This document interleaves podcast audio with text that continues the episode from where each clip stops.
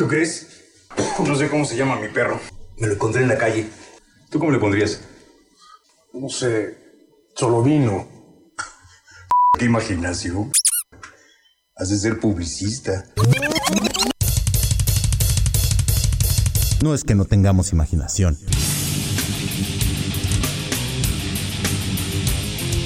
Simplemente es el programa sin nombre. A través de XR57. De verdad me pregunto, ¿cómo es posible que tengamos un millón de seguidores y nos sintamos solo?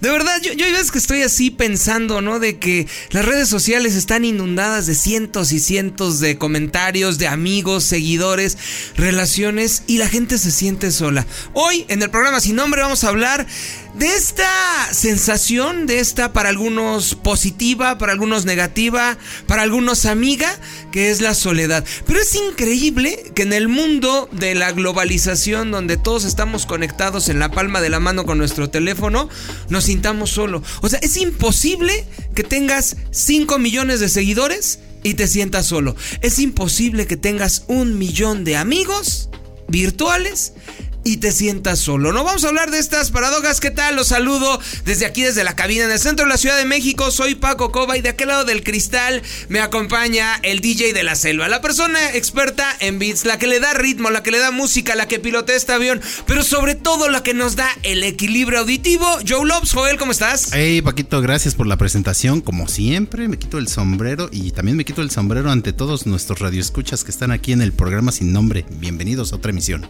Pues adelante, Joel, vamos a arrancarnos y no, no quiero continuar estas presentaciones y mandarle un afectuoso saludo a la persona que da ciencia, equilibrio, el papá primerizo, el alfarero erótico, que de alguna manera sé que nos va a escuchar en algún momento de su existencia, sé que va a tener grandes ojeras. Y cual papá primerizo está sufriendo sufriendo la felicidad, ¿no? No sé, lo, lo, comentamos, pero sufriendo esta maravillosa felicidad. Y el ingeniero Mario Luna, un afectuoso abrazo desde aquí, desde eh, la construcción sacrosanta, donde se transmite el programa sin nombre. Por lo menos unos, un rato ya no va a estar solito. Exacto, ya, ya, ya, ya por lo menos tiene garantizado toda su vida de preocupaciones, 18 ¿no? años mínimo. Exacto, exacto. Pero bienvenido porque siempre creo que una nueva vida en este planeta es una bendición, pero también una gran responsabilidad. Continuamos con esta orden de presentaciones. El día de hoy le voy a dar un espacio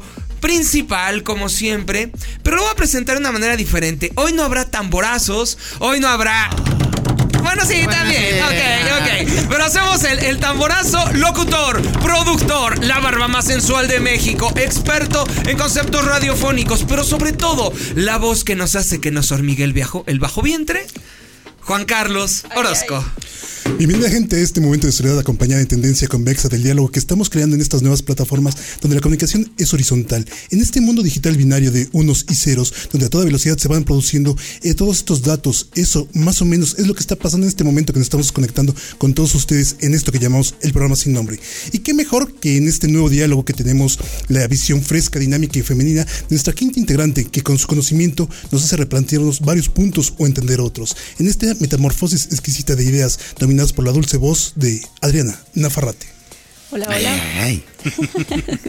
Hola, hola, muy buena tarde. Bienvenida de vuelta. Gracias. Ya se acabaron las vacaciones. La del año se tomó, pero. Oye, como... No, tiene, pues, para, para, irte de vacaciones primero tienes que trabajar. ¿Qué equipo. les digo? Sí, la extrañamos porque esto era una explosión de testosterona este, que apestaba, ¿eh? Entonces el claro. equilibrio femenino, el dato preciso y sobre todo el dato psicológico se extrañó. Se muchas extrañó. gracias, muchas gracias. Pues ya estamos de vuelta y hoy platicaremos un poco sobre la soledad y la parte más interesante es cómo podemos aprender a vivir con ella. Ok, muy bien. Exactamente. A ver, pues entonces vamos a dar un preludio, ¿no? Échalo. Échalo, échalo. Bueno, lo que yo encontré es que la soledad es una función corporal que hace que pues atendamos las necesidades sociales. Eh, en un principio, bueno, nuestros antepasados, estoy hablando del, de hace muchos años, eh, la, so, la, soledad se forjó por eso, ¿no? Eh, estar solo era un, pues, un sinónimo de morirse, ¿no? ¿Por uh -huh. qué? Porque pues había muchos depredadores afuera. Eh, si, si de por sí el hombre como especie humana, como cuerpo humano es frágil en cierto sentido, pues para los depredadores era más fácil que eh, pues cazar a, una, a uno solo, como siempre ha sido, que a la manada, ¿no? Que el grupo. Entonces, este, eh, el cuerpo, pues, le preocupan las necesidades sociales a través de esto. de- de- o sea, se fue, pues, formando a través de, de lo que pasaba, ¿no? En las tribus. Yo, yo siempre lo he pensado, ya saben que, que tengo un particular punto de vista para, para, para expresar mis cosas. Sí somos el depredador más eh, peligroso del planeta, somos eh, en la punta del iceberg de la creación en cuanto a nuestra inteligencia. Pero si analizamos este concepto desde la parte bonita, como lo acabamos de escuchar que nos dijo Joe, Joe Lopes, pues somos unos seres frágiles, montoneros e ineptos para convivir con nosotros mismos. ¡Eso somos! Naturalmente no podemos estar solos porque nos morimos. Sí, somos seres sociales, pero también hasta qué punto es una necesidad de especie por la misma fragilidad que tenemos, por la misma ineptitud que tenemos y por la misma y el poco autoconocimiento o realmente es algo necesario. Es decir, la, la soledad o el sufrimiento detonado por la soledad es aprendido por toda la, la tradición, la costumbre, etcétera, o es algo que está inerte en nosotros porque así somos como especie. Bueno, sí, sí. Van, van, van, van. Adelante, Claro, adelante. bueno, primero vamos a, a ubicar dos puntos importantes. La soledad socialmente siempre la hemos marcado como algo negativo, o sea, está mal que esté solo. Sin embargo, vamos a, a ubicar en el discurso de hoy dos teorías importantes, la teoría psicosocial y la teoría humanista. La teoría humanista, en específico la pirámide de Abraham Maslow, nos dice que el ser humano tiene una necesidad de o una necesidad social por convivir con, por ser aceptado, pertenecer a un grupo, eh, ser parte de un estatus. Si nosotros lo queremos ver así, el ser humano sí tiene esa necesidad de mantenerse en contacto con otros y ser parte de algo. Así de sencillo. Voy a ser parte de una universidad, voy a ser parte de una empresa, voy a ser parte de mi pareja y entonces ahí cubrimos esta necesidad. Ahora, si nosotros nos vamos desde la parte psicosocial, la soledad es algo, y la teoría psicosocial nos va a remontar a lo que nosotros aprendemos de nuestro entorno. Entonces, si nuestro entorno nos enseña a convivir con esta soledad y a disfrutar la soledad, donde podemos tener estos pequeños espacios de, de autoconocimiento y reflexión, también nos puede llamar, y aquí vamos a ubicar mucho al mexicano, donde siempre está muy marcado estar, es- que está mal si estás solo. O sea, cómo no, por ejemplo, cómo no tienes pareja, cómo vives soltero, cómo vives solo, cómo alguna ocasión en algún en alguna de las clases que tomábamos en el posgrado, uno de mis compañeros decía, "No es que viva solo, vivo conmigo." Y fue como el, ok, o sea, pero ¿qué es vivir contigo, no? Porque muchos lo interpretaríamos como vives en un departamento solo, ¿no? Y eso está mal, ¿no? Y entonces él da su perspectiva desde qué es vivir consigo mismo.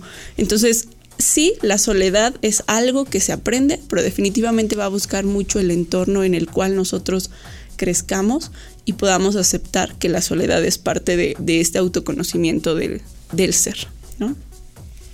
Bueno, también este lo que encontré de orígenes era que pues había ciertos comportamientos que a lo mejor algún miembro de la tribu tomaba y ya sea que se compensaba o no se compensaba cierto comportamiento, por ejemplo, si se, se iba a comer el solo y todo eso, como que lo apartaban, ¿no? Entonces, este ya no reforzaban ese tipo de comportamiento, lo aislaban y por ende pues también eh, moría, ¿no? En este caso. Eh, eh, conforme a lo que pasaba el tiempo, el cerebro también fue desarrollando como este reconocer el pensamiento de los demás y pues para ahí también se, bueno, de ahí es el origen de, pues de mantener lazos con, la- con los demás, ¿no? Con la sociedad. Entonces, sí viene como que muy arraigado desde, desde ese sentido de, ok, tienes cierto comportamiento, te premio o te castigo, ¿no? ¿Para qué? Bueno, si vas a- si quieres sobrevivir con la manada, tienes que hacer lo que la manada dice, ¿no? Pero es un sistema cultural. Sí, O sea, finalmente lo establece el, eh, eh, el contexto. Te voy a poner un ejemplo muy claro. Eh, una vez le dijeron a un solterón por ahí que conozco, el primo de un amigo. por ahí, ahí, ahí me contaron. El ¿no? famosísimo, sí, sí, el famosísimo este primo de un amigo. nombre. Oye, ¿cómo crees que, que te quieres quedar solo? ¿Cómo crees que no tienes pareja? ¿Quién se va a hacer cargo de ti cuando seas viejo? O sea, eh, ¿Cómo eh, era como el espanto, ¿no? O sea, ahorita no hay bronca. Pero y luego que cuando ustedes sí, ya todo ¿no? chochito acá, ¿quién te va a ver? Y yo dije, pues no sé. O sea, o sea, no Tú, sé si voy a llegar a mañana, primo ¿no? Ah, no, sí, sí, No, no, primo, es que yo era el asesor. Exacto. Yo era, yo era- yo era el, que, el que me contó, ¿no? Entonces, este, le digo, no, pues es que no sé, pues ¿qué quieres hacer? Pues no pasa nada. Antes de, de- de- de profundizar y supongo que, que- que vamos a ir a corte, hay algo que me parece importante, ¿no? Y me voy a poner un poquito filosófico y voy a citar a Hegel, porque sí es importante mencionar bases. El ser humano no nace siendo humano Nace con el potencial para convertirse en humano, ¿no? Y tenemos algunos casos de que para que tú seas aceptado en un grupo, te conviertas en lo que entendemos como un ser humano, necesitas aprenderlo de otras personas. Es decir, alguien te tiene que enseñar un lenguaje, te tiene que enseñar un sistema de comunicación, te tiene que enseñar un sistema de interacción que te convierte en lo que hoy definimos como un ser humano. Tú no puedes ser lo que eres, no puedes ser una persona como la entendemos en la soledad. Claro, Porque dependes del entorno, no necesariamente de tu familia, porque hay gente que lo entiende, pero del entorno. Pero finalmente todo eso es potencializado o aprendido de una manera no controlada. Lo que pasa es que tenemos aquí un caso, ¿no? El, el hecho de que cuando somos niños necesitamos de que nos cuiden, finalmente. Exacto. No nos yo podemos por lo frágiles que ¿no? somos. Exacto. Entonces, durante nuestra etapa de, de- de- de ser bebés a ser niños, siempre vamos a tener que necesitar a alguien que nos cuide. Y este sentimiento también nos lo trae la sociedad, porque finalmente vivimos en una sociedad en la cual nos hace pertenecientes a algo. Tratando de bajar el balón de la cancha, eh, la soledad es un sentimiento de aislamiento, separación de los demás. Puede ser causado por varios factores, como la pérdida de un ser querido, el cambio de residencia o simplemente el hecho de no tener un círculo social activo. Ah, Y así, bueno, es como seguramente el volver social se volvió parte de nuestra biología, ¿no? Claro, O sea, ya, tenías, ya lo traemos todo tenías que ser social para sobrevivir Exacto. en la antigüedad. en la antigüedad, pero pues digo, hemos, hemos evolucionado mucho, pero nuestros cuerpos y nuestra biología pues, no ha cambiado tanto durante muchísimos años, ¿no? ¿No? Eh, Entonces... Pero sí ha este, cambiado nuestro este, ciclo de vida. Sí, Y sí, nuestra muy- interacción, ¿no? Porque no podemos conservar nuestra estancia en este planeta Exacto. si no hay un factor social. No, pero recuerden que antes eh, la gente vivía 30 años, 40 años a lo mucho, ¿no? Y Sí, ahora la expectativa de vida son 80 años. Sí, y, y bueno, a, a través de, de todos estos cambios que han pasado, pues se desarrolló algo que se llama el dolor social, ¿no? Que era lo que estaba, estaba diciendo la, la maestra aquí. Igual nos puede ilus- ilustrar con esto un poquito más. Pues primero me gustaría tener como el concepto de soledad y el sentimiento de soledad. O sea, Claro. porque la soledad es una habilidad. O sea, vean qué bonita palabra. La soledad es una habilidad para poder estar sin nadie. O sea, sí es importante señalar. Sin nadie, o sea, no estás escuchando la radio, no estás escuchando música, no estás, eh, llegas a tu casa y prendes la tele. Eso no es estar solo. O sea, estar solo es estar contigo mismo sin ningún, ni- sin ningún eh, factor, Distractor. ¿no? O distractor, llámese televisión, podcast, radio, etc. ¿Vale?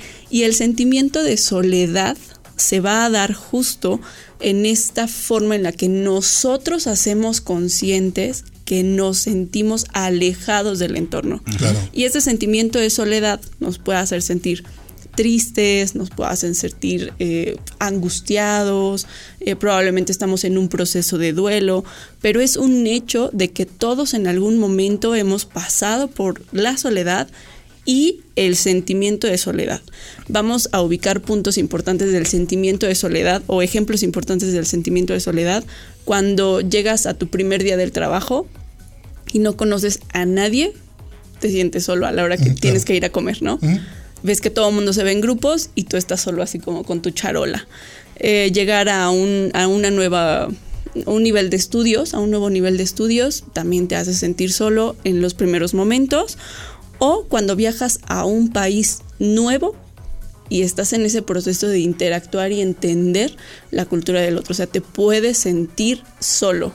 ¿ok? Y eso va acompañado de otros, otras emociones, ¿no? Sentirte triste, sentirte angustiado, sentirte preocupado, etc. Y este sentimiento de soledad nos puede llegar a, a ocasionar una depresión leve o grave. Entonces aquí es muy importante empezar a trabajar con nuestras habilidades sociales.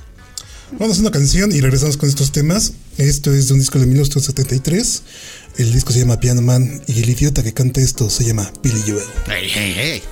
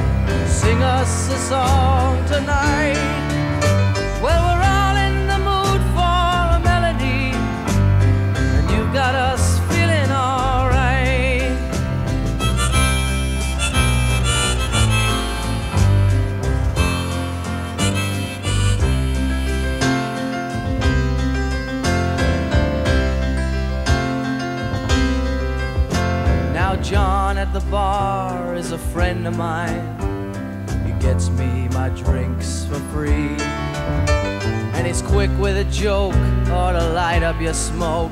But there's some place that he'd rather be. He says, Bill, I believe this is killing me. As a smile ran away from his face. Well, I'm sure that I could be a movie star if I could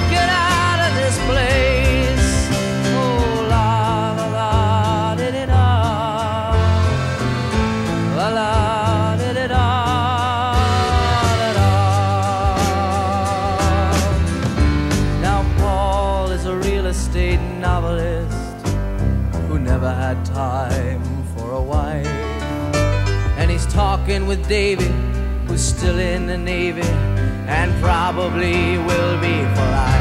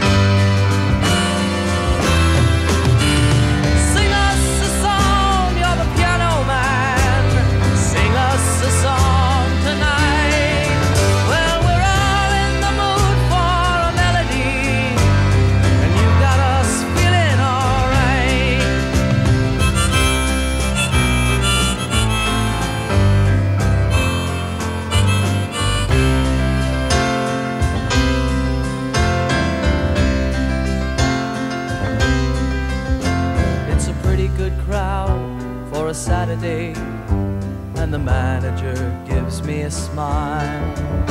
Cause he knows that it's me they've been coming to see, to forget about life for a while.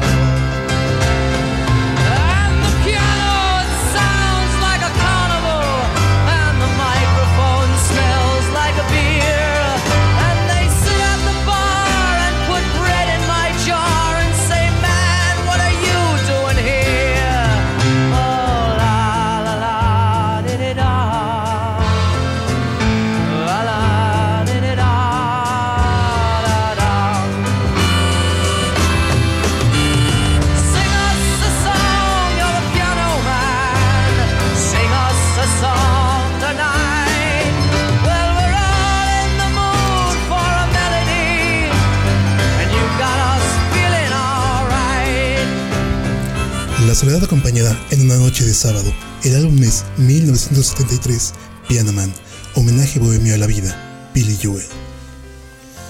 Yo creo que la música también es una manera de no estar solo, ¿no? Es la soledad acompañada, Nos, finalmente. exacto, la música nos acompaña. No quiero citar el autor, lo platicaba fuera del aire, pero sí se los quiero compartir una reflexión que, que- que escuché. No quiero hablar mal de mal ni, ni dar mal el dato. La reflexión decía algo así: Por favor, no me dejes, Mm, porque no quiero estar sin ti. Porque el día que esté sin ti, a lo mejor me gusta y dejo de extrañarte. Si dejo de extrañarte, ya no te voy a necesitar. Y si no te necesito, ¿como para qué? Y yo, verdad, no quiero estar sin ti. claro. ¿no? Entonces, o sea, es bueno, es malo, o sea, sí es maravillosa la soledad, la soledad y todo, pero de repente hablamos también aquí ahorita le- les doy la palabra a, a- a mis colegas expertos, pero a ver, el problema es la cuestión social, la, la- el sentimiento de duelo, la pérdida, es decir, estás en un área de confort social, personal, laboral, etcétera, y te lo quitan y te sientes vacío, sinónimo de me siento solo, ¿eh? Ajá. Entonces, adelante, adelante, adelante. Perdóname. Aquí, retomando la, la frase que nos dabas hace un momento, pues justo detona un punto importante de la soledad, que es el miedo a estar solo o, o estar abandonado. Y que casualmente este miedo se da en una edad muy temprana, que justo es en la infancia. Vamos a, rescatar una teoría de Eric Erickson, que es la, la teoría psicosocial de Eric Erickson, y él habla en ocho etapas sobre cómo el ser humano va a pasar por determinados momentos de crisis necesaria para su crecimiento. Y algo que a mí me puede encantar y por qué lo quiero retomar, porque justo él nos dice que en la primera etapa, que es en la infancia, vamos a pasar por, por confianza versus desconfianza. ¿Quiénes van a ser los promotores de que este niño tenga confianza o desconfianza hacia su mundo? Y vean cómo desde ahí se origina el miedo al abandono. Son los padres o los cuidadores primarios. Vamos a pensar que en confianza la mamá toma al bebé, lo carga, lo amamanta, lo acurruca, se toma el espacio para dedicarle el tiempo a ese bebé, ¿no? Y entonces ese niño empieza a crecer con confianza a su entorno porque tiene un rol de seguridad, que en este caso es la mamá o el papá, ¿ok? Pero pensemos otro, otro escenario donde el niño, lejos de que sea apapachado, pues la mamá va corriendo para medio bañarlo, medio arreglarlo, no tiene el tiempo para poder eh, acurrucarlo y es como de ya, ya, ya duérmete, ¿no? Y entonces probablemente el niño pasa por determinados eh, estímulos que lo hacen sentir en desconfianza a su entorno. Entonces el rol de sus padres, lejos de hacerlo sentir confiado para o seguro de, le infunden miedo. Por eso las bromas en la infancia son consideradas violencia cuando son muy extremas, ¿no? Sí, claro. Porque le quitan la seguridad del entorno al niño. Así es. O sea, se siente rechazado. O de repente cuando están en la mesa y el papá o la mamá levantan la voz y el niño en ese momento se bloquea y ya dejó de jugar, ¿no? Ya se mueve muy poco, ¿no? O sea, el niño todavía no lo entiende, pero sabe que está en una situación de riesgo por el simple hecho de que alguien levantó la voz o alguien pegó en la mesa y entonces es el momento donde empieza a sentir inseguridad en su entorno, ¿ok? ¿Qué es lo que va a pasar? Pues justo este niño en vez de crecer con esperanza a descubrir el mundo, va a crecer con un eh, retraimiento. O sea, soy tímido, soy eh, una persona que prefiere no intervenir en un entorno social para no ponerme en riesgo. Es un tipo de miedo. es un tipo de miedo y que a la larga, o sea, que, des- que esta etapa en algún momento la va a tener que repetir y la va a tener que... que Pero es necesario, ¿no? Sí, que claro. concilie estas estructuras. Porque si no, ¿qué es lo que va a pasar? Y justo por eso quería rescatar esta teoría de Eric Erickson, porque en algún momento de nuestra vida, que justo es en la adolescencia, viene esta parte de intimidad versus aislamiento. Intimidad es cuando yo decido tomar ese primer paso y decirle a la chica o al chico que me gusta que onda vamos por un café y empiezo a interactuar con él o con ella eh, en situaciones como de coqueteo, de filtreo, empieza a ver este, este momento donde le agarro la mano, donde nos besamos, pero e- es esta persona que ya creció con esa confianza, que dice, ok, va, voy a intentarlo, si me dice que no, pues ni modo, hay muchos chochos en el, en el pastel, pero una persona... ¿Se chocho? ¿Dijo chocho? Sí, ya- yo pensé en otro chocho, pero. No, no, no de esos. ok, ¿Dijo sí, chocho? Hay muchos chochos para olvidar. Los hombres decimos, No, de esos hay más no. que estrellas. Bueno, no, eso tampoco. ok, ok, a ver, sigamos Pero con los chochos. pensamos en este, Ajá. en este chico que creció con un retraimiento, que se siente tímido, que Rechazado. va inseguro, ¿vale? Rechazado. Y entonces, él en vez de aventar y, y- o aventarse a decirle a la chica que onda vamos por un café, decide aislarse, ¿no? Y es el momento donde, eh, lejos de interactuar con su entorno, se aleja se bloquea y pone su identidad en latencia. Entonces va a ser una persona que durante todo su crecimiento a una edad madura se va a mantener lejos de todo contacto social. Entonces podríamos decir que ha sido una evolución o una adaptación al rechazo, ¿no? Esto de la soledad, tal vez. Empieza O sea, a identificarse con su soledad, Ajá. empieza a autodescubrirse y si en algún momento va lo, lo puede subsanar o no. Eso va a depender mucho de, de la persona. Yo creo que todos tenemos figuras, no, no, no tengo yo el término clínico, pero personas que nos marcan o personas que nos, que nos influencian. Y, y si de repente las personas que admiras, que te influencian, tienen un círculo social diferente al que tú, por, por desarrollo, estás viviendo, es ahí donde viene el, el conflicto. Y es ahí donde viene, ¿por qué ellos tienen y yo no? ¿Por qué ellos son así y yo no? Y entonces quieren comportarse de la misma manera de sus referentes cuando tienen un plan de vida y una manera diferente de, de- de- de interactuar con el mundo y eso genera el problema o, o- o la situación que nos afecta, ¿no? A la hora de sentirnos solos. Se llama claro. soledad crónica, ¿no? Y muchos llegamos ahí por accidente. Ajá. Así es. Porque era lo que decía hace rato la maestra, ¿no?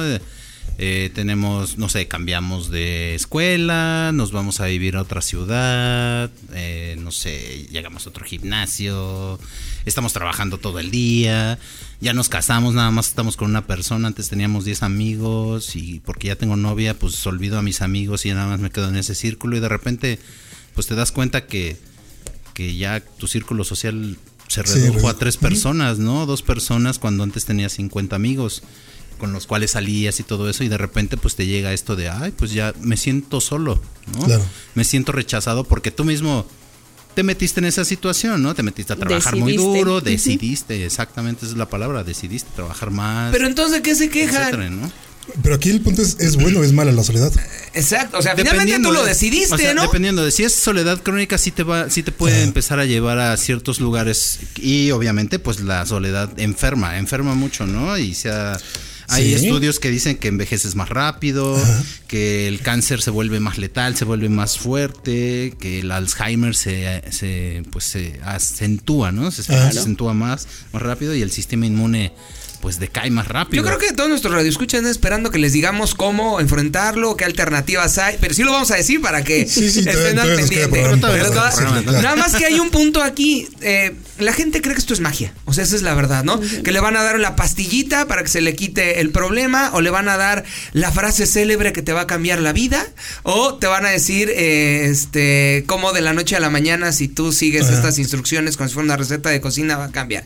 La realidad social es que nada me afecta hasta que me afecta. Exacto. Claro. Así somos, ¿eh? O sea, ay, la soledad, ay, no, yo No, estoy sí, bien y tengo todo, mis ¿no? amigos, ¿no? Exacto, tengo mis amigos. Aquí el problema es que no nos y que no identifiquemos que lo bueno y lo malo es un punto de vista. Exacto. Ahora, cuando llegas a este tipo Ajá. de soledad crónica, ya es muy tarde y, ya- y de repente te, te quedas en un estado de defensivo, ¿no? Perpetuo.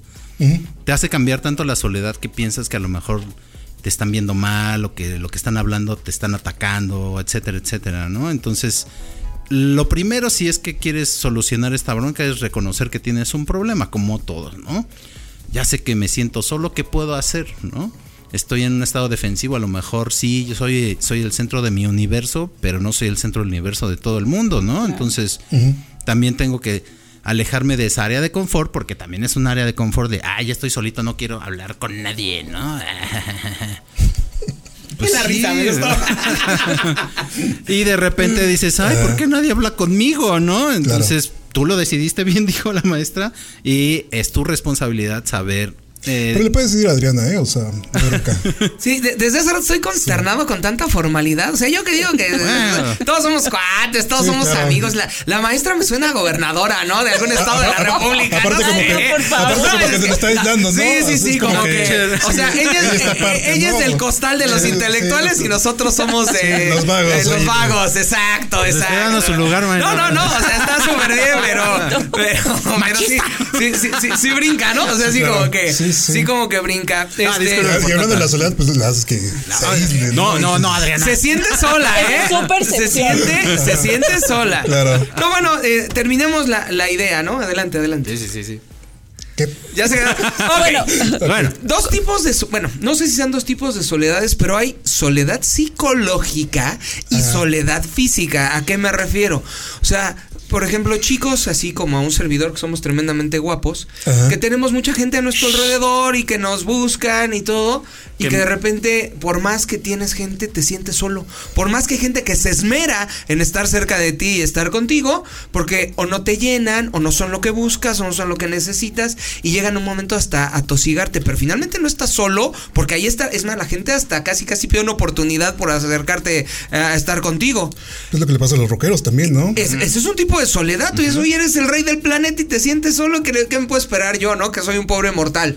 O por el otro lado, las personas que de verdad ni las moscas se les arrima, ¿no? bueno, es que también este. Hay una frase de Nietzsche, ¿no? Que dice que la plaza pública comienza donde termina la soledad, la soledad ¿no?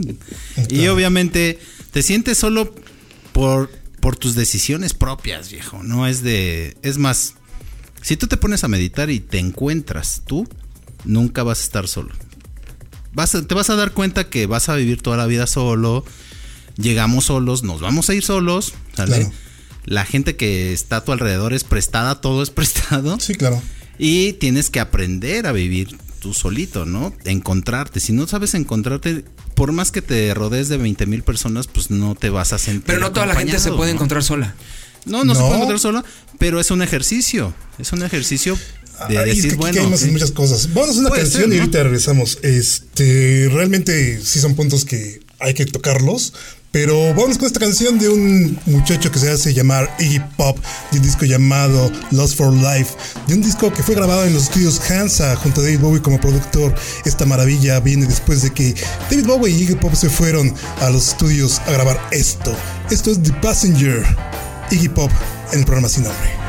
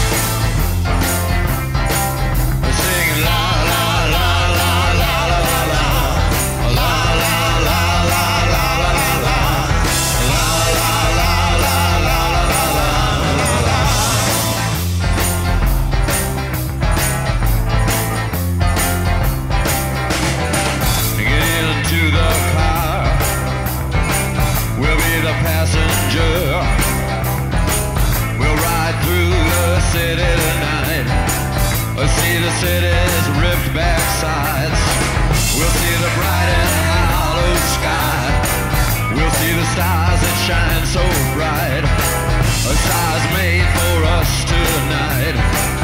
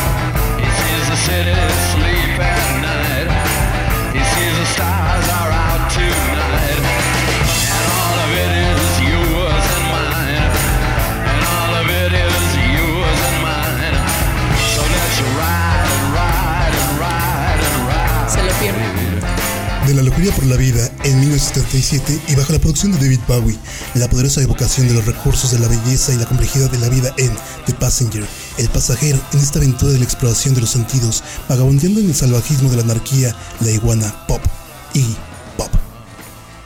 Ah, ese, ese carnal está bien locote. Ese carnal es la onda. Sí, ya, ya quisiera verme como él. Híjole, ¿no? Y, o sea, y después de todo lo que he hecho, estos cuates se fueron a Berlín supuestamente a quitarse este rollo de las drogas. Pues se van a Berlín, no manches. O sea, Por favor. y se van a los clubs, Y encontraron los raves, ¿no? Y La verdad es que se salieron de las drogas. O sea, yo no sé cómo lo hicieron, pero lo, lo lograron. O sea, son estos cuates que se mueven totalmente diferente a todos los demás. El único remedio es estar en el remedio. Claro, sí, claro. Sí, pues sí. Y este disco fue grabado en los estudios famosísimos Hansa. Ah, yeah. Ah, son rolones. Y hablando ¿eh? de rockeros, ¿por qué los rockeros tienen tantos problemas de depresión y de soledad cuando tienen el mundo a sus pies? Pues es el ideal de nosotros los mortales, o sea, que aspiramos a esa vida que ellos tienen porque tenemos una idea incompleta, o sea, no vemos todo el panorama. Y nosotros vemos que, ah, son famosos, ay, todos los quieren, ay, es que tienen mucho dinero. Pero en realidad, pues su vida también, ha- o sea, tú sabes lo que es ensayar y nadie ve esa cuestión, ¿no? Nadie ve la cuestión de que a lo mejor estás rodeado de mucha gente, pero pues mucha gente que nada más te quiere a lo mejor por tu dinero o por tu fama y cuando tienes una bronca de verdad, pues nadie se va a quedar, ¿no? No, y finalmente los- se- la gente se enamora de la portada, no del disco. No se enamora de la persona, sino se enamora de la portada. Y ahí viene esta contradicción, ¿no? Que ya cuando tienes esta persona, pues finalmente no es lo que tú esperabas, o la misma persona dice, pues es que no me conoces realmente, ¿no? ¿Cómo puedes estar enamorado de mí, no? Pero qué fácil se dice, hay que aprender a estar contigo. O sea, explícale a una persona que se siente solo, ay, no, es que no te has encontrado. O sea, No te o sea, sientas explica- solo. Exacto. Ah, no, te sientes solo, compadre, te sientes solo, así chelita en mano, ¿no? Compadre, estás solo, ah, es porque quieres. Claro. O sea, la vida es maravillosa y tienes que aprender a estar solo porque la superación, el yoga, la meditación, o sea, sí, dime el discurso que quieras, pero la soledad es quizá uno de los tres problemas más graves en la actualidad. Y súmale tantito la pandemia, Porque entre que somos amigos virtuales y nos espantamos cuando nos vemos en vivo, este, la soledad es, Claro. es difícil de digerir, ¿no? De hecho, por eso quería que tocar este tema eh, en esta ocasión, por el hecho de que normalmente eh, a mí siempre se me hizo una contradicción desde que era niño, ¿no? Que estas fechas que supuestamente son muy felices, que están muchos los adornos, toda la gente es feliz, es el, es- son los meses de, de los niveles más altos de suicidio. Sí. Y de depresión, ¿no? Y de Digo, depresión. yo encontré unos datos por ahí, a lo mejor no pensaba decirlos porque pues, pensaba que no iban a llegar a esto, Ajá, pero dice que las muertes por soledad duplican las de la obesidad claro. e igualan las de fumar un paquete de cigarros diario. ¿no? Claro. O sea, es un problemón que tiene la sociedad que a lo mejor... Y no esos puede- son los datos de lo que se tiene registrado. Exacto. Sí. O sea, ¿cuántas personas no odian el mundo y aparentemente son mentalmente sanos, Ajá. pero odian el mundo porque se sienten, es decir, están a la defensiva y estas fechas entre que son aguafiestas, Grinch y que sí tienen un problema real de soledad, Claro. yo creo que no quiero dar estadísticas, pero es la época del año más triste de todos los días, ¿eh?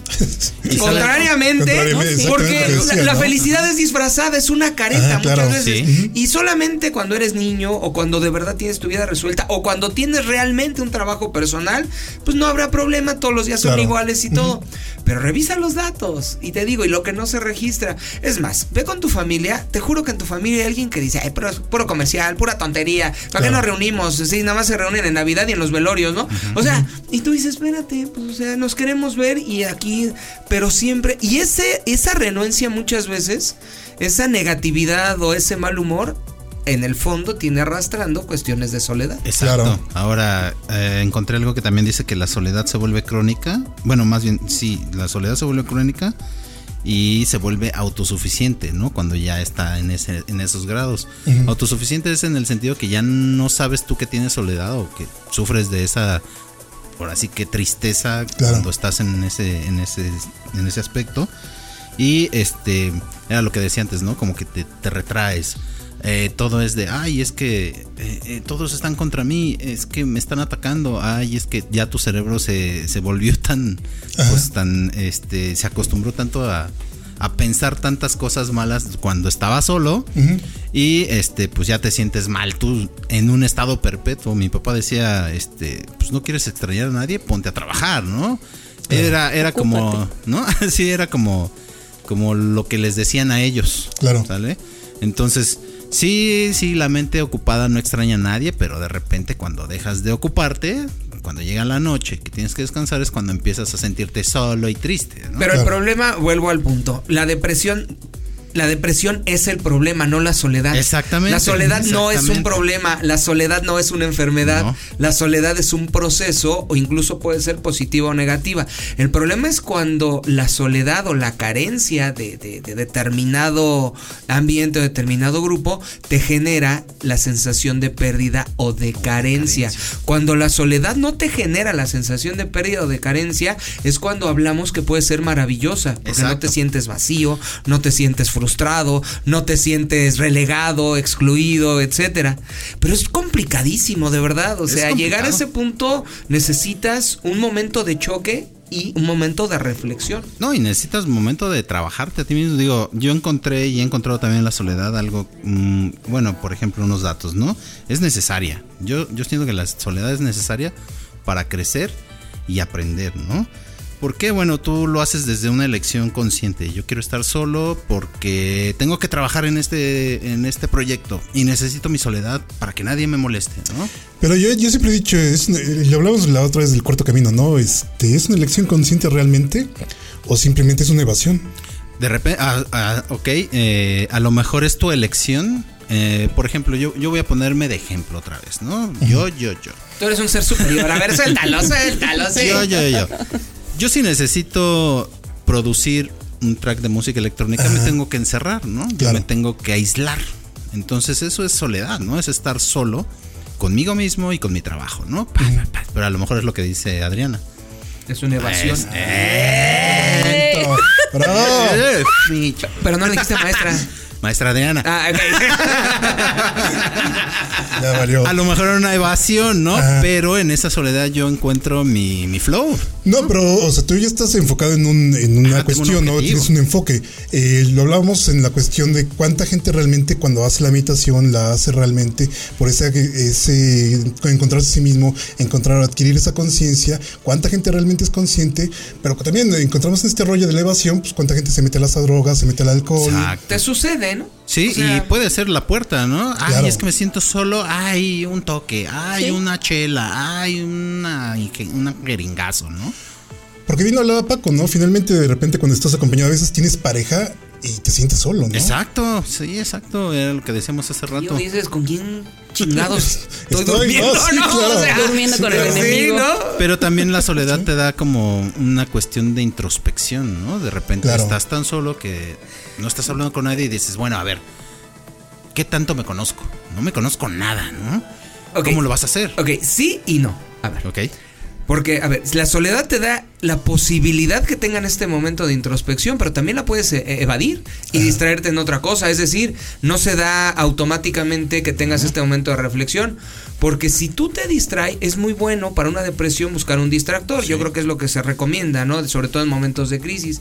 Pero el distractor evita que tú te confrontes a ti mismo. Claro. Sin embargo, la confrontación va a llegar tarde que Sí, temprano, ¿no? solo que se busca que la confrontación no te agarre frágil, Exacto. para que tengas la capacidad de, de responder al estímulo negativo. Pero siempre te va a agarrar el Eh, pero frágil. exacto, Bueno. o sea, Exacto. Aquí sí es, creo que vamos a, a- a recapitular todo lo que están diciendo, porque la soledad, como lo decíamos hace un momento, es esa habilidad. La forma en la que nosotros nos vamos a sentar, porque estamos conscientes de que vamos a dedicar 10 minutos, 15 minutos a nuestra propia reflexión o maestra. introspección, ¿no? Sí, maestro. que no es lo mismo cuando, eh, bien lo decía hace un momento Coba, ¿no? Cuando eh, te sacan de tu zona de confort, o sea, te despiden de tu trabajo, Y entonces, en automático, sales de esa zona de confort, de una zona de seguridad, y pasas a una situación donde te sientes incompleto, o sea, puede ser que ya estabas hasta el full del trabajo, pero aún así era algo que ya es parte de ti, que existe esa dependencia, que es muchas veces lo que sucede con el ser humano por no querer sentirse solo o sentirse eh, lejos de un entorno, se vuelve dependiente de un entorno, de una persona, de un grupo. ¿ok? Y entonces cuando rompemos esta línea, el sujeto va a caer en este desequilibrio emocional, porque pueden pasar muchas, muchas facetas y entre ellas va a ser normal que se sienta triste y que va a pasar por un duelo, ¿no? Entonces, eso es como ajeno al momento donde tú decides dedicarte 15, 20 minutos a estar solo y, y- e- y hacer tu propia introspección o dedicarte unos momentos para saber qué es lo que estás sintiendo. Así de simple. O sea, una reflexión tan rápida como cuáles fueron mis tres emociones de este día. Ah, claro. ¿No? O sea, Sí. y eso hablamos hasta de un, un pequeño, un pequeño paso a tu introspección que es diferente a salir de la zona de confort. Eh, otro de los puntos que habían platicado es si estamos evadiendo algo, ¿no? Eh, muchas, el ser humano está repleto de mecanismos de defensa Claro. y uno de ellos es la evasión, o sea, no pasa y entonces paso de largo, ¿no? O sea, no, no soy yo, no me está pasando a mí, no, me alejo, pero eso no significa que poder, que al momento de que tú lo vas a evadir, decides estar solo. No, o sea, porque entonces al momento de que tú decides estar solo es porque vas a reflexionar o vas a, a sobrepensar, porque muchas veces una persona que está evadiendo va a sobrepensar Sobrepensar, lo que le está pasando, ¿no? Y entonces vienen estos comentarios como la gente me ve mal, la gente me hace caras porque hicieron este comentario y entonces lejos de llegar a un punto de, de ser consciente con mi ser, pues solamente estoy culpando a alguien más, ¿no? Entonces creo que sí es importante rescatar esos dos puntos, ¿no? No, y también sería eh, considerar la soledad pues como una fortaleza interna, ¿no? Claro. Después de trabajarte tú, Sí, claro. eh, digo, para meditar es una bronca, ¿no? Todos los que empezamos a meditar al principio es de, es que no me concentro, es que estoy pensando Claro. en muchas cosas. y no te conoces tanto como para saber que tienes una lucha interna en tu, en tu mente que te hace pues este olvidarte de todo lo, lo que estás haciendo en el momento y te pones a pensar en muchas cosas que no están pasando en ese momento, ¿no? Es estar en presente. Entonces, vamos a este saludo que tenemos ahí guardado para todos ustedes y ahorita regresamos y yo creo que ya después de la canción eh, iremos a estos comentarios finales y a ver cómo podemos superar esta cuestión de la soledad, ¿no? I'm Johnny Indovina from Human Drama, inviting everyone to follow El Programa Sin Nombre podcast and also purchase our new album, 10 Small Fractures, at humandrama.bandcamp or humandramashop.com.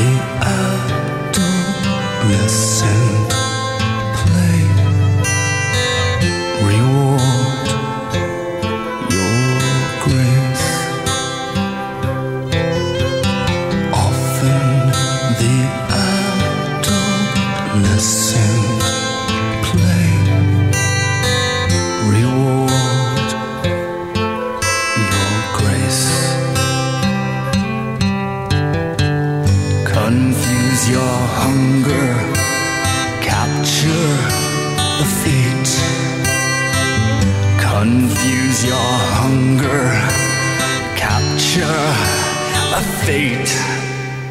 Vanish the faces, reward your grace. Vanish the faces, reward your grace.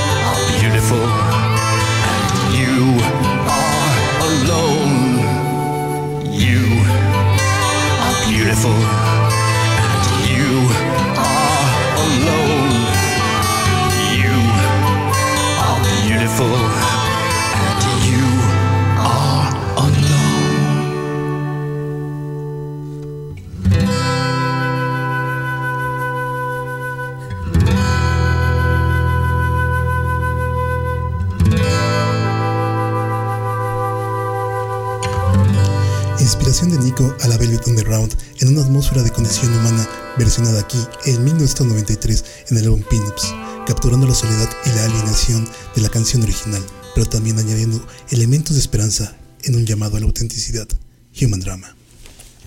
Y Oye, ese fue- saludito de. Ah, El sí. saludito, el bueno. saludito. Para todos nuestros radioescuchas, a ver, Juan Carlos, explícanos de quién es el saludito, ¿no? El ¿Y cómo saludito- conseguiste? El saludito es del mismísimo Johnny Indovina, líder de la banda de Human Drama. Como ya les habíamos comentado en programas anteriores, pues son viejos conocidos nuestros. Eh, hemos tenido la oportunidad de entrevistarlos, de platicar con ellos. Y a través del programa, pues llegamos otra vez con ellos y le dijimos, oye, pues acá este, regálanos un saludo, ¿no? Para Móchate. el podcast. y obviamente, pues muy amable Johnny nos mandó estos eh, saludos, todos con hasta con música y todo el rollo, ¿no? No, ya posproducido y todo. Pues, pues, exactamente. padre, ¿eh? Y este. Y obviamente. ah, se me fue la onda. Ah, ok. Ay, que nos decían, ¿no? Que acaban de sacar su nuevo disco que se llama Ten Small Fractures. Y son reversiones de sus canciones antiguas, pero ya de una visión yo un poco más madura con este cambio que da también la edad. Y está muy interesante el disco. Este sería bueno que lo escucharan. Y por ahí también estamos trabajando con otro grupo español llamado Universal Theory. Entonces pronto tendremos noticias de ellos. Pues para que no se sientan solos, escúchenos. Exactamente. O sea, Qué bueno, que qué buen drama sí te avienta la. Sí, pero. No, no vayas a escuchar Human Drama solito. No, no, no, bueno, pero es una soledad acompañada. ¿no? Exactamente. Ni, ni Radiohead, por favor. Pero es soledad acompañada. También este, escuchar esas canciones en la soledad y recordar. Y, y, y me viene una reflexión con lo que estás diciendo, con la música, de que es una soledad acompañada.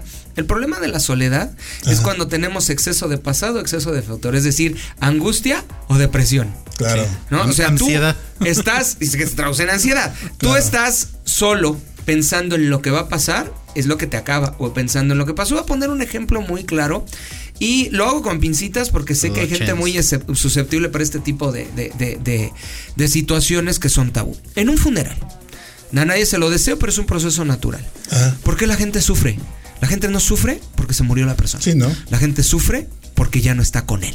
Claro. Y ese es un tipo de soledad y, Y es, es egoísmo, y- y es claro. egoísmo, por Sí, supuesto. Entonces, No lo entendí hasta que lo dijo Franco Escamilla. pe- pero por ejemplo, a ver, ¿por qué sufres? ¿Por qué sufres? Es que ya no va a estar conmigo. ¿Y qué? Si tú eres religioso, va a un lugar mejor. ¿Cuál es el problema? Claro. O sea, sí soy religioso, pero me duele. ¿Pero qué te duele? O sea, ¿qué te duele? ¿Que se murió?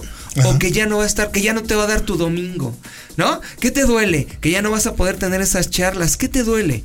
Que Claro. ya no vas a tener tu compañía. Entonces, no estás sufriendo porque se murió. Sí, no. Estás sufriendo porque ya no está contigo, que no es lo mismo Es un acto y es un tipo de soledad y es un acto de egoísmo. Por eso, estar solo pensando, porque cuando tú sufres en una situación de un duelo, ya no solo un funeral, también tú, la persona con la que perdiste tu virginidad, que era el amor de tu vida, te deja, ¿no? También experimentas un tipo de soledad. Claro. ¿No? Te sientes eh, que nadie es para ti, que te vas a quedar para vestir santos, Déjame. etcétera, ¿no? Y, y- y te sientes solo.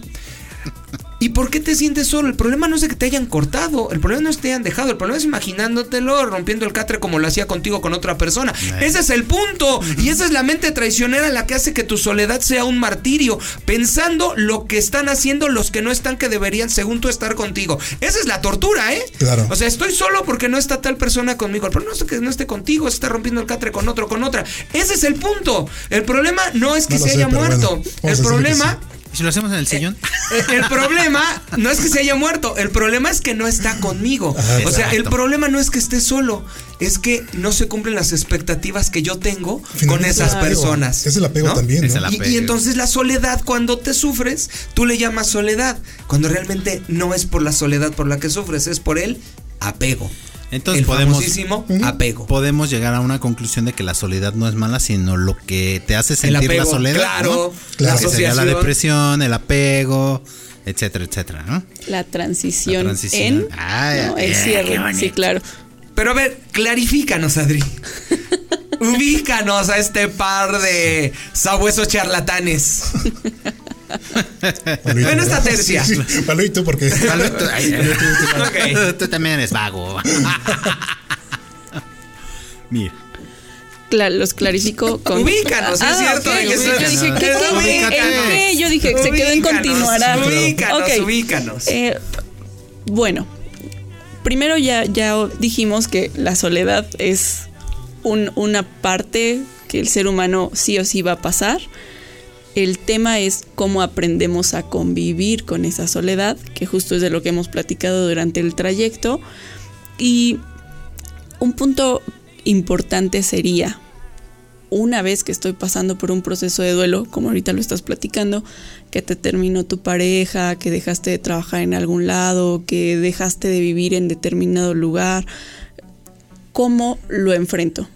O sea, porque aquí vamos a darnos cuenta que viene este proceso de sobrepensar, como bien lo mencionabas, a futuro o en el pasado. O sea, ¿qué fue lo que hice para llegar aquí?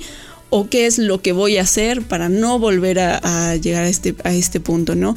Cuando el ser humano empieza a sobrepensar, pues técnicamente no está viviendo en su aquí y en su ahora. En la psicología para nosotros es muy importante que el sujeto, que el ser, haga consciente de aquí y ahora que estoy sintiendo, aquí y ahora que estoy pensando, aquí y ahora qué herramientas tengo para poder avanzar. O sea, de nada nos sirve irnos al futuro porque no sabemos qué va a pasar en tres días, en el día de mañana, etc. Pero aquí y ahora, ¿cómo te estás sintiendo? ¿Qué herramientas tienes? ¿Y de qué forma puedes solucionar en, en pequeña escala el problema?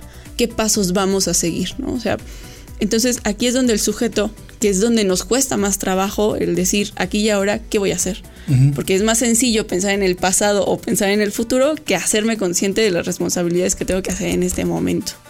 Entonces, el punto importante es cómo me siento, qué herramientas tengo para poder solucionar y de qué forma puedo ir encauzando. Va a ser completamente normal el que si acabas de terminar con alguien, te sientas triste, sientas que una parte de ti se fue con él o con ella y es completamente normal porque es esta dependencia o esa codependencia que se creó con, el, con, con tu pareja y que en algún momento tenemos que subsanar. El sentirte triste es momentáneo. Es momentáneo. El tema es la forma en la que nosotros lo vamos a ir trabajando. ¿Por qué? Porque si tú decides quedarte en este sentimiento de tristeza, podemos llegar a un problema más importante que es una depresión, que definitivamente son dos cosas diferentes. Y primero tenemos que llegar a un tema de tristeza para después caer en una depresión, que ya estamos hablando de una afectación a nivel neuronal, donde nuestros neurotransmisores ya no están conectando de manera correcta y entonces me siento triste, me siento con miedos, ¿no? Porque la depresión son miedos, miedos a comer, miedos a meterte a bañar, ¿vale? A empezar a ser consciente de sí me siento triste porque él o ella formó parte de mi vida, porque eh, tenemos muchos recuerdos, porque, ajá, sí, pero ¿y mañana? Entonces tú puedes llorar dos, tres días, cuatro si quieres, la semana completa, pero después de eso, ¿qué vas a hacer? Claro. Ya te lloré, ¿ahora qué hago? Ya te olvidé. Ya te olvidé. ya te lloré. Sí, no me decía un amigo, ¿no? Que este, llórala por dos semanas y ya después olvídate, Vámonos. ¿no? Haz tu vida. Bueno, a fin de cuentas lo decíamos hace rato, ¿no? Es parte de nuestra biología y Claro. este es más los mismos. Hace rato que dijiste en el corte que los monjes, bueno, los monjes se van a aislar un rato, ¿no? Para Claro. para encontrarse, o sea, los los obligan, ¿no? Órale, te me vas y ponte a meditar ahí 20 horas, ¿no? Ajá. Y ahí están ellos ahí haciendo qué, ay, no saben, pero de repente entran como en su, en su zona, y, en el zona zen y pum, ¿no? Se encuentran y ay, no, maravilloso y no sé qué. Todos, todos vamos, todos vamos a estar ahí, todos, es más, Ajá. cuando nos vayamos a morir o cuando estamos en un hospital no entras con tu familia ni con tus amigos, entras tú solo, enfrentar solo tu, tu enfermedad, por ejemplo, en este caso. Ajá. Y si no estás fuerte mentalmente, pues la enfermedad te puede ganar, ¿no? Muchas de las enfermedades también tienen que ver con el estado mental. Y este lo que más luego les ayuda a los enfermos es eso, ¿no? El apoyo de la familia cuando están Claro. ahí solos, ¿no? Enfrentarte a estar solo adentro de una camilla en una emergencia es horrible, ¿no? Y si no claro. eres fuerte de, de mente, pues te puedes quedar ahí nada más por el simple hecho de que te traumes viendo a alguien más, ¿no? Sí, obvio. La neta. La soledad es, es todo un tema, ¿no? Porque lo platicamos muy a gusto, pero finalmente cuando uno tiene la necesidad de consuelo o algo, uno va a, a- a- a lo que sea. Adri, ¿qué opinas tú de, de- de la gente, sobre todo la gente joven, que ahora ya su psicólogo especialista es Google, ¿no? O su psicólogo especialista es el... eh, sí, o sea, yo estoy triste y pues ahí que me, que me diga ahí el que se ve más bonito en el buscador y, y hago lo que me dice, o sea... O porque irónicamente, ¿cómo? Ajá, o sea, teniendo tantas redes sociales, nos sentimos tan solos de repente, ¿no? Es que ahí porque no hay contacto. claro. No hay, no hay contacto con, con la persona, ¿no? O sea, y justo fue lo que vivimos en pandemia.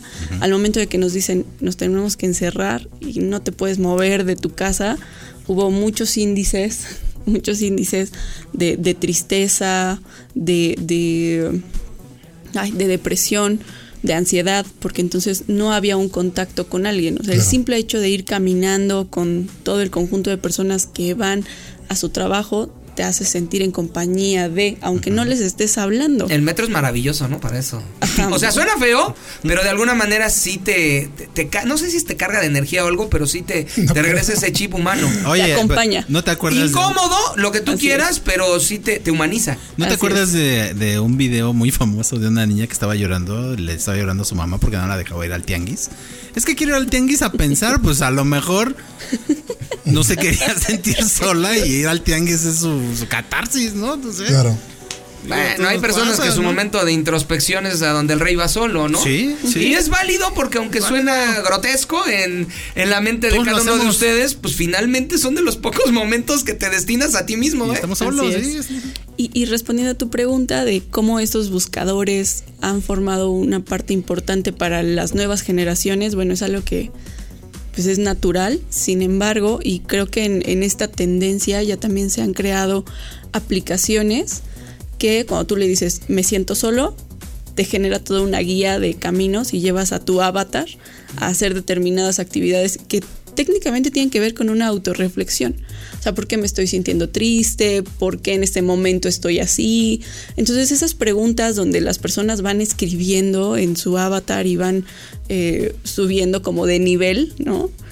Eh, Les permite pues ir acompañándose en este sentimiento, que es el sentimiento de soledad, para después ubicar el qué es lo que pueden hacer, porque al final te da una serie de actividades, como crea la frase que te vas a decir todos los días, ¿no? Acércate con una persona con la que tengas confianza para poder platicar, o dedícate unos cinco minutos para tomarte un café con alguien que, que esté en tu casa, etc. ¿no? Entonces, tiene un resultado. ¿no? Estas, estas aplicaciones están teniendo un resultado, pero que definitivamente, si nosotros ya nos estamos dando cuenta de que nos está afectando, que ya nosotros no nos sentimos plenos con nuestro entorno, entonces el ideal sería acercarnos con un especialista y decir, creo que algo no va bien, porque me siento muy triste, porque estoy teniendo miedos, miedos a cosas muy simples, como meterte a bañar, como comerte una sopa de fideos, como llegar a la escuela, como tomar el transporte para llegar a la escuela, como presentamos este tipo de miedos, entonces sí va a ser importante que nos acerquemos con un especialista porque entonces ya estamos teniendo una situación eh, pues, psicológica delicada. Entonces sí está bien sentirnos solos, pero también es importante ubicar estos, estas red flags, ¿no? En conclusión, Pues yo creo que en conclusión, eh, la mejor soledad es cuando es por convicción, no por resignación, ¿no? exactamente. Mm, Pues ¿Tú? yo también diría que la soledad eh, solo le pega a los que no saben comunicarse, ¿no? O los que no saben convivir con alguien más. No, no le veo, no le veo otra. Adri. Chabela Vargas dice, la soledad no me, no me debilita, me fortalece. Eso es todo el programa sin nombre. A mi lado derecho se encuentra el Indiana Jones de la fotografía, ese hombre que cada quincena se siente Brad Pitt. Él es Paco Coba. Recuerden que no existe en el universo ni un solo problema más grande que un solo cerebro humano. Nos escuchamos la próxima. Atrás del cristal con estrellita en la frente y el consentido de la maestra, él es Joe Loves. Eh, muchas gracias por haber escuchado el programa sin nombre. Los esperamos la próxima emisión, ¿eh? A mi lado izquierdo, la mujer de voz dulce que nos hace reflexionar y nos da ese punto de equilibrio entre tanto testosterona. Ella es la contratación del año, que sí regresó. Ella es Adriana Nafarrote. Gracias por escucharnos una vez más y recordemos que todos somos polvo de estrellas, así que solos no estamos. Mi nombre es Juan Carlos Orozco, esto es todo el programa sin nombre. Adiós. Este es el punto final. Otra vez, otra vez. Cuatro, tres, dos. este es el punto final. Para la retransmisión lógica de nuestras ideas, nos escuchamos el siguiente viernes en el programa Sin Nombre.